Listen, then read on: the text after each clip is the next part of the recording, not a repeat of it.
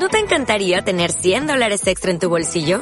Haz que un experto bilingüe de TurboTax declare tus impuestos para el 31 de marzo y obtén 100 dólares de vuelta al instante.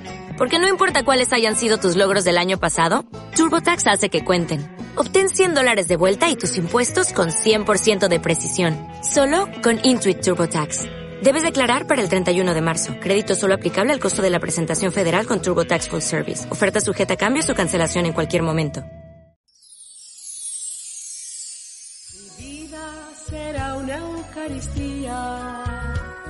Perdón que en el nombre del Padre, y del Hijo, y del Espíritu Santo, el Señor esté con vosotros.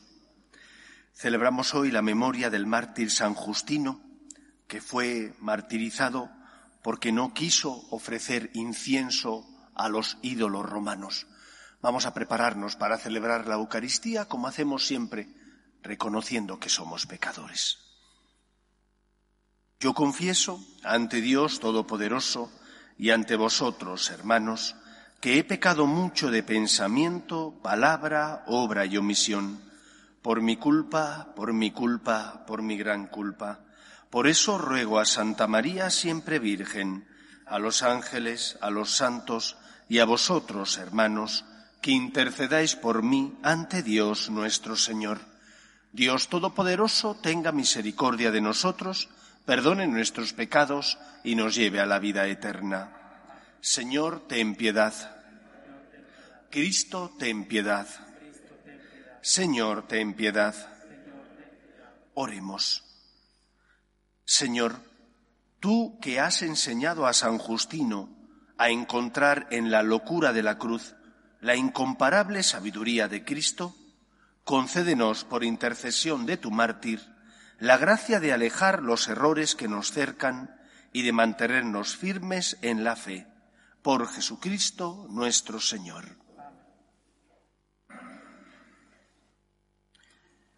Lectura del libro de Tobit.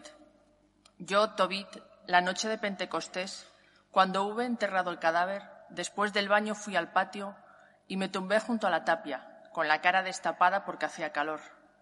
Yo no sabía que en la tapia, Encima de mí había un nido de gorriones. Su excremento caliente me cayó en los ojos y se me formaron nubes. Fui a los médicos a que me curaran, pero cuantos más ungüentos me daban, más vista perdía, hasta que quedé completamente ciego. Estuve sin vista cuatro años. Todos mis parientes se apenaron por mi desgracia y Ajicar me cuidó dos años, hasta que marchó a Elimaida. En aquella situación mi mujer Ana se puso a hacer labores para ganar dinero. Los clientes le daban el importe cuando les llevaba la labor terminada. El 7 de marzo, al acabar una pieza y mandársela a los clientes, estos le dieron el importe íntegro y le regalaron un cabrito para que lo trajese a casa. Cuando llegó, el cabrito empezó a balar. Yo llamé a mi mujer y le dije, ¿de dónde viene ese cabrito? No será robado. Devuélveselo al dueño que no podemos comer nada robado. Ana me respondió, me lo han dado de propina, además de la paga. Pero yo no le creía y, abochornado por su acción, insistí en que se le devolviera al dueño. Entonces me replicó, ¿Y dónde están tus limosnas? ¿Dónde están tus obras de caridad? Ya ves lo que te pasa. Palabra de Dios. Te alabamos, Señor. El corazón del justo está firme en el Señor. El corazón del justo está firme en el Señor. Dichoso quien teme al Señor y ama de corazón sus mandatos. Su linaje será poderoso en la tierra, la descendencia del justo será bendita. El corazón del justo está firme en el Señor. No temerá las malas noticias, su corazón está firme en el Señor. Su corazón está seguro, sin temor, hasta que vea derrotados a sus enemigos. El corazón del justo está firme en el Señor. Reparte limosna a los pobres, su caridad es constante, sin falta, y alzará la frente con dignidad. El corazón del justo está firme en el Señor.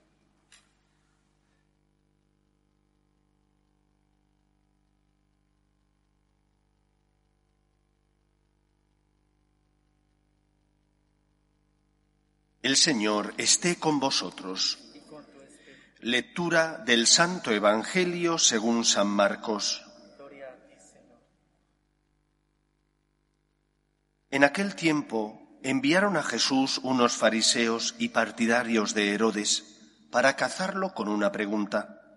Se acercaron y le dijeron, Maestro, sabemos que eres sincero y que no te importa de nadie, porque no te fijas en lo que la gente sea, sino que enseñas el camino sinceramente. ¿Es lícito pagar impuesto al César o no? ¿Pagamos o no pagamos? Jesús, viendo su hipocresía, le replicó, ¿Por qué intentáis cogerme? Traedme un denario que lo vea. Se lo trajeron y él les preguntó, ¿De quién es esta cara y esta inscripción? Le contestaron, del César. Él le replicó, Lo que es del César, pagádselo al César, lo que es de Dios, a Dios. Y se quedaron admirados. Palabra del Señor. La Iglesia siempre ha visto en este Evangelio y por lo tanto en, esta enseñanza de Cristo, ha visto las directrices que tiene que seguir en su relación con las cosas del mundo. Hay dos planos, el plano profano de las cosas y el plano religioso, el plano político civil y el plano eclesiástico. ¿Cómo tenemos que relacionarnos? ¿Hay independencia entre ambos planes, entre ambos planos? Es decir, lo profano no tiene que mirar a lo religioso, ni lo religioso tiene que intentar iluminar lo profano. ¿Hay, por tanto, independencia de un plano con el otro? Estas palabras de Cristo nos ayudan a encontrar equilibrio. Y el equilibrio que Jesús nos da nos dice que Dios es el creador de todo. Él es el hacedor. Y por lo tanto el Señor cuando crea, crea la creación como Él es y pone unas normas en la obra creada para que esa obra creada pueda desarrollarse y funcionar justamente. Es como un relojero cuando hace el reloj, pues pone los mecanismos necesarios para que el reloj, si es bueno, dé la hora y no se retrase. Si no es de tanta calidad porque el mecanismo no es bueno y es deficiente, pues a lo mejor va cogiendo retraso con el paso de las horas y de los días. Dios, que nos ama, puso en la obra que Él creó unas normas para que esa obra funcionara adecuadamente. Y nadie duda que hay unas normas biológicas, unas normas físicas. Es evidente.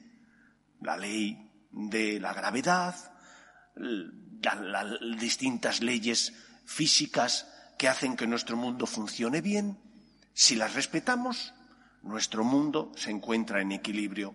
Si no las respetamos, nuestro mundo entra en crisis y por lo tanto tenemos el calentamiento global y tantas otras cosas negativas que son fruto de un mal uso de los bienes de este mundo. Dios, por tanto, crea y porque ama, pone una ley en su obra creada. Y esas leyes son leyes físicas, biológicas y también leyes morales.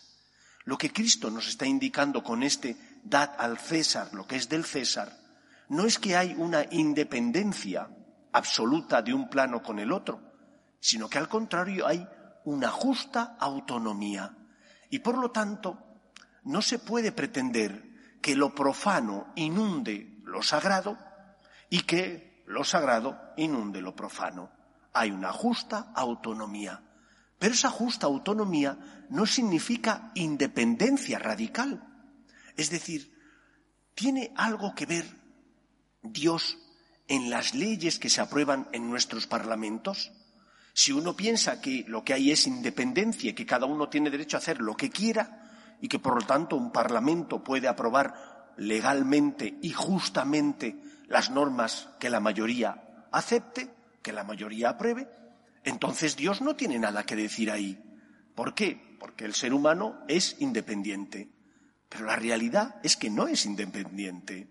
Es autónomo, en el sentido de que el Papa, los obispos, no pueden imponer que se aprueben unas leyes en un parlamento. ¿Qué tiene que decir el Papa Francisco sobre si hay que invertir más o menos en el desarrollo de la España rural. pues ahí el Papa Francisco no se tiene que meter. Pero sí se tiene que meter en la moralidad de las leyes. Porque dar al César lo que es del César y a Dios lo que es de Dios, nos indica, en primer lugar, si Dios es el Señor, las normas que los parlamentos aprueben tienen que respetar la ley moral natural y la ley moral revelada. Habiendo una justa autonomía, tiene que Dios iluminar las conciencias de las personas y por lo tanto no toda ley aprobada legalmente en un Parlamento, si no respeta la ley moral natural y revelada, es justa.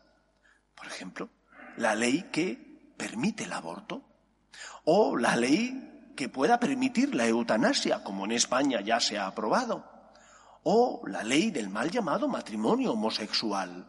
Son leyes justas, no son justas, son legales porque han sido aprobadas en un Parlamento con la mayoría de los parlamentarios, el voto a favor de la mayoría de los parlamentarios, pero son inmorales porque van en contra, por una parte, de la ley natural y por otra parte, de la ley moral revelada.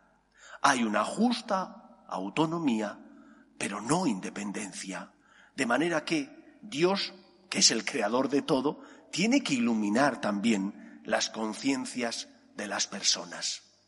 Cuando Cristo es preguntado, Él vive en un ambiente religioso donde lo religioso inunda también lo civil, que es el pueblo judío. Quizás hoy la pregunta debería ser distinta. ¿Estamos dándole no al César, sino a Dios lo que le corresponde a Dios? Porque en tiempos de Jesús los judíos eran muy religiosos, cumplían muchos de ellos con la Torá, eh, intentaban ser fieles a la ley del Antiguo Testamento y lo que preguntaban es, ¿tengo que pagar impuesto al César? Es decir, ¿he de cumplir las leyes civiles? Ahora nos deberíamos preguntar lo contrario. ¿Dios no es el gran abandonado en nuestra vida? ¿Estamos dando a Dios lo que le corresponde como Señor y Creador de todo? ¿O por el contrario, nos contentamos con cumplir, cuando nos conviene, la ley civil que no nos incomode, que no nos haga pagar muchos impuestos, que no me haga difícil la vida y de Dios me he olvidado. ¿Estoy dándole a Dios aquello que Él tiene derecho? Porque cuando doy a Dios lo que Él tiene derecho, Dios que no es un competidor de los tuyos, Dios que no resta, Dios que no compite con el cariño de los tuyos ni con el afecto a las personas que amas, Dios siempre ensancha nuestro corazón, amplía nuestros límites y nos hace amar incluso allí donde pensábamos que no íbamos a poder llegar. Darle a Dios lo que le corresponde no solo es una obligación para nosotros, sino que también nos ayuda, puesto que Dios no resta, sino que suma, nos ayuda a amar a los que pasan a nuestro lado. Pidamos, por tanto, que nuestros parlamentos y el poder civil aprueben leyes justas, moralmente que respeten tanto la ley natural como la ley revelada. Y de esa manera estaremos caminando en la verdad y en la justicia. Cuando nos olvidamos de los derechos de Dios, cuando nos olvidamos de que Dios es el creador y que por lo tanto hay en su obra creadora normas, que de igual manera hay normas físicas como biológicas, también las hay morales. Cuando nos olvidamos de esto, nuestro mundo, el ser humano, se convierte en eso que Job decía, el hombre es un lobo para el hombre. Quita a Dios, quita su conciencia moral y entonces encontrarás una persona que solo se dirige por su egoísmo, que solo busca ser feliz él, aunque tenga que pisar a los que están a su lado. El hombre es un lobo para el hombre cuando no tiene conciencia moral, cuando se le quita esa luz de la verdad que ilumina su vida y que le ayuda a saber que no solo tiene que buscar su bien, sino también el bien de los que están a su lado. Pidamos, por tanto, que nuestros parlamentos aprueben leyes que son legítimas moralmente, porque sólo esas leyes nos ayudarán a construir un mundo más justo, no basado en el egoísmo, sino en la verdad. Que el Señor nos ayude a todos. Nos ponemos en pie. Oremos a Dios nuestro Padre. Pedimos por la Iglesia para que sea testimonio de esperanza en medio del mundo por la fidelidad a la verdad moral natural y a la verdad moral revelada, roguemos al Señor. Pedimos por nuestros gobernantes, para que aprueben leyes que defiendan la dignidad de la persona, desde su inicio, que es la concepción, hasta la muerte natural, roguemos al Señor. Pedimos por los que sufren, especialmente por aquellos que no tienen fe y ante las cruces de la vida desesperan, roguemos al Señor. Pedimos también por las vocaciones, en especial a la vida sacerdotal y a la vida consagrada, roguemos al Señor. Pedimos por nuestras familias, para que se mantengan unidas en el amor a Dios y en el respeto a su santo nombre, roguemos al Señor. Y pedimos por nuestros hermanos difuntos, para que descansen en paz en el seno de Dios Padre, roguemos al Señor. Escucha, Padre, las súplicas de tus hijos, que nos dirigimos a ti confiando en tu amor. Te lo pedimos por Jesucristo nuestro Señor.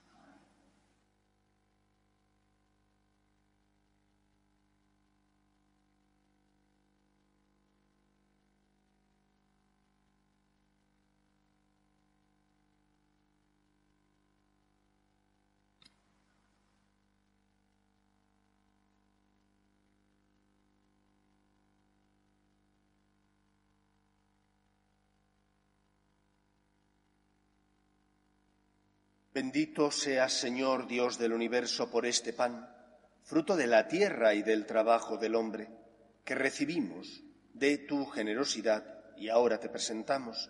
Él será para nosotros pan de vida.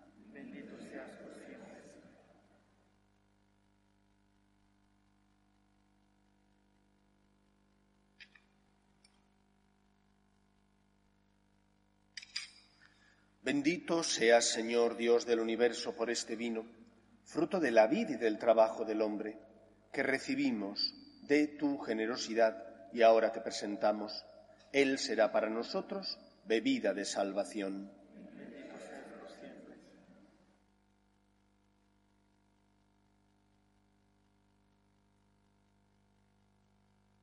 Orad, hermanos, para que este sacrificio mío y vuestro sea agradable a Dios Padre Todopoderoso.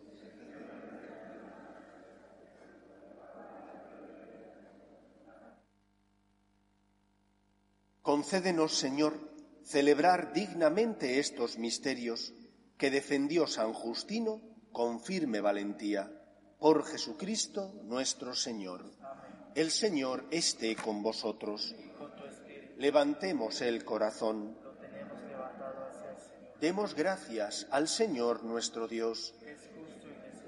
En verdad es justo y necesario, es nuestro deber y salvación, darte gracias siempre y en todo lugar, Señor Padre Santo, Dios Todopoderoso y Eterno, porque la sangre del glorioso mártir San Justino, derramada como la de Cristo para confesar tu nombre, manifiesta las maravillas de tu poder. Pues en su martirio, Señor, has sacado fuerza de lo débil, haciendo de la fragilidad tu propio testimonio por Cristo Señor nuestro. Por eso, con los ángeles y los santos, te alabamos diciendo sin cesar, Santo, Santo, Santo es el Señor, Dios del universo. Llenos están el cielo y la tierra de tu gloria, osana en el cielo. Bendito el que viene en nombre del Señor, osana en el cielo. Santo eres en verdad, Señor, fuente de toda santidad. Por eso te pedimos que santifiques estos dones con la efusión de tu Espíritu, de manera que se conviertan para nosotros en el cuerpo y la sangre de Jesucristo nuestro Señor, el cual, cuando iba a ser entregado a su pasión, voluntariamente aceptada, tomó pan, dándote gracias, lo partió y lo dio a sus discípulos, diciendo, Tomad y comed todos de él, porque esto es mi cuerpo, que será entregado por vosotros.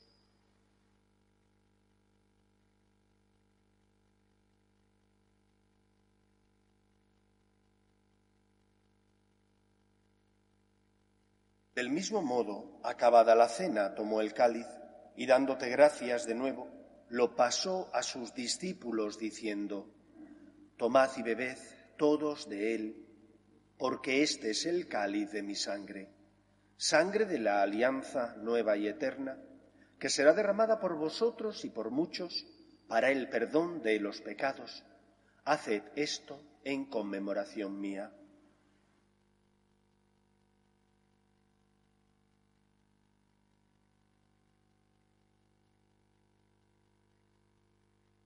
Este es el sacramento de nuestra fe.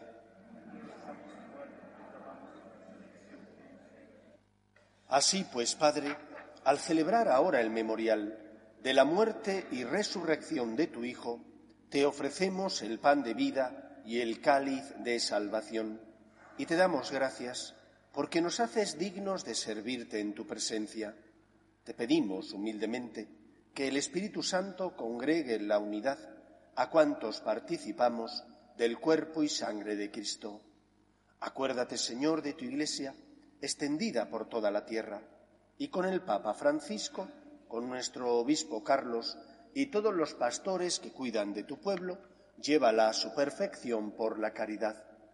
Acuerde también de nuestros hermanos que durmieron en la esperanza de la resurrección, de tus hijos, Petra, Pilar, José, Isabel y Carlos, y de todos los que han muerto en tu misericordia, admítelos a contemplar la luz de tu rostro. Ten misericordia de todos nosotros, y así con María, la Virgen Madre de Dios, San José, los apóstoles y cuantos vivieron en tu amistad a través de los tiempos, merezcamos, por tu Hijo Jesucristo, compartir la vida eterna y cantar tus alabanzas. Por Cristo, con Él y en Él, a ti, Dios Padre Omnipotente, en la unidad del Espíritu Santo, todo honor y toda gloria por los siglos de los siglos. Fieles a la recomendación del Salvador y siguiendo su divina enseñanza, nos atrevemos a decir, Padre nuestro, que estás en el cielo, santificado sea tu nombre, venga a nosotros tu reino hágase tu voluntad en la tierra como en el cielo. Danos hoy nuestro pan de cada día. Perdona nuestras ofensas, como también nosotros perdonamos a los que nos ofenden. No nos dejes caer en la tentación y líbranos del mal. Líbranos de todos los males, Señor, y concédenos la paz en nuestros días, para que, ayudados por tu misericordia, vivamos siempre libres de pecado y protegidos de toda perturbación mientras esperamos la gloriosa venida de nuestro Salvador Jesucristo. Señor Jesucristo, que dijiste a tus apóstoles, la paz os dejo, mi paz os doy, no tengas en cuenta nuestros pecados, sino la fe de tu Iglesia, y conforme a tu palabra concédele la paz y la unidad. Tú que vives y reinas por los siglos de los siglos, la paz del Señor esté siempre con vosotros. Cordero de Dios, que quitas el pecado del mundo.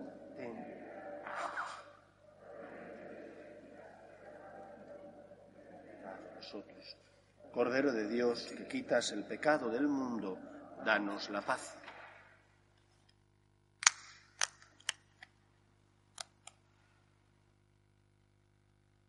Este es el Cordero de Dios que quita el pecado del mundo. Dichosos los llamados a la cena del Señor. Señor, no soy digno de que entres en mi casa.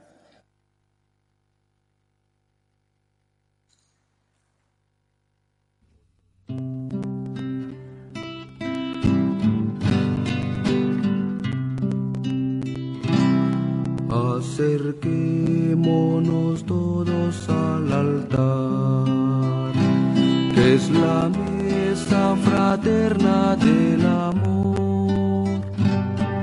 Pues siempre que comemos de este pan, recordamos la Pascua del Señor. Pues siempre que comemos de este pan, recordamos la Pascua del Señor.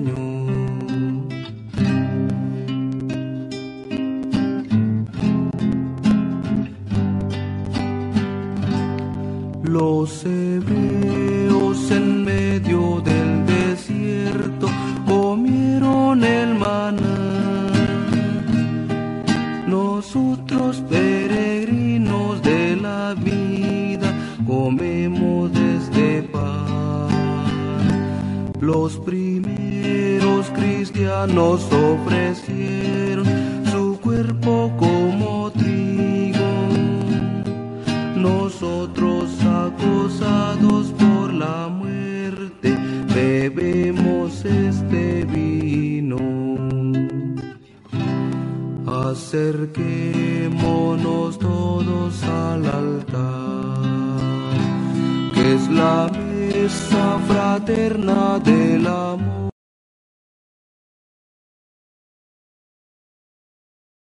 Comunión espiritual. Creo, Jesús mío, que estáis realmente presente en el santísimo sacramento del altar. Os amo sobre todas las cosas y deseo recibiros dentro de mi alma. Pero como ahora no puedo recibiros sacramentado, venid a lo menos espiritualmente a mi corazón. Y como si ya os hubiese recibido, os abrazo y me uno del todo a vos. Señor, no permitáis que me aparte de vos. Amén.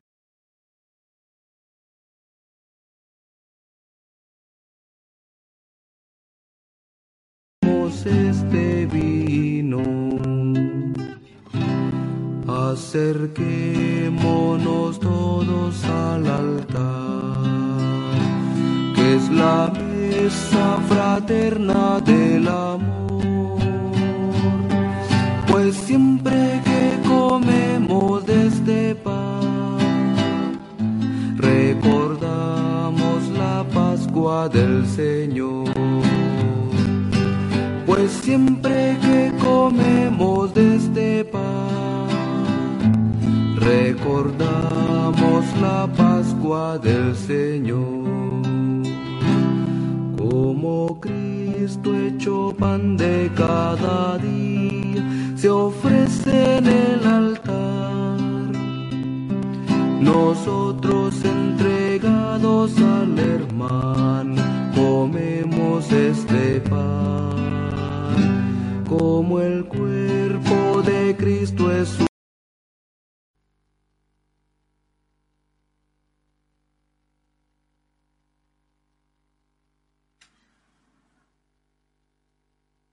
Oremos.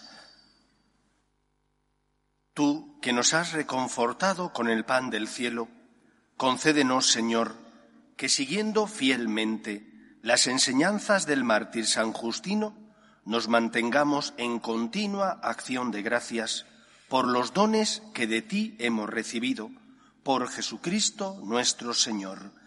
El Señor esté con vosotros. Y la bendición de Dios Todopoderoso, Padre, Hijo y Espíritu Santo, descienda sobre vosotros. Podéis ir en paz. Dios te salve, Reina y Madre de Misericordia, vida, dulzura y esperanza nuestra. Dios te salve. A ti llamamos los desterrados hijos de Eva. A ti suspiramos, gimiendo y llorando en este valle de lágrimas.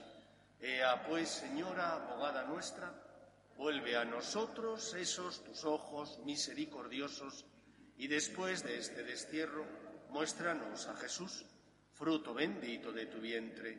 Oh clementísima, oh piadosa, oh dulce y siempre Virgen María, ruega por nosotros, Santa Madre de Dios, para que seamos dignos de alcanzar las promesas de nuestro Señor Jesucristo.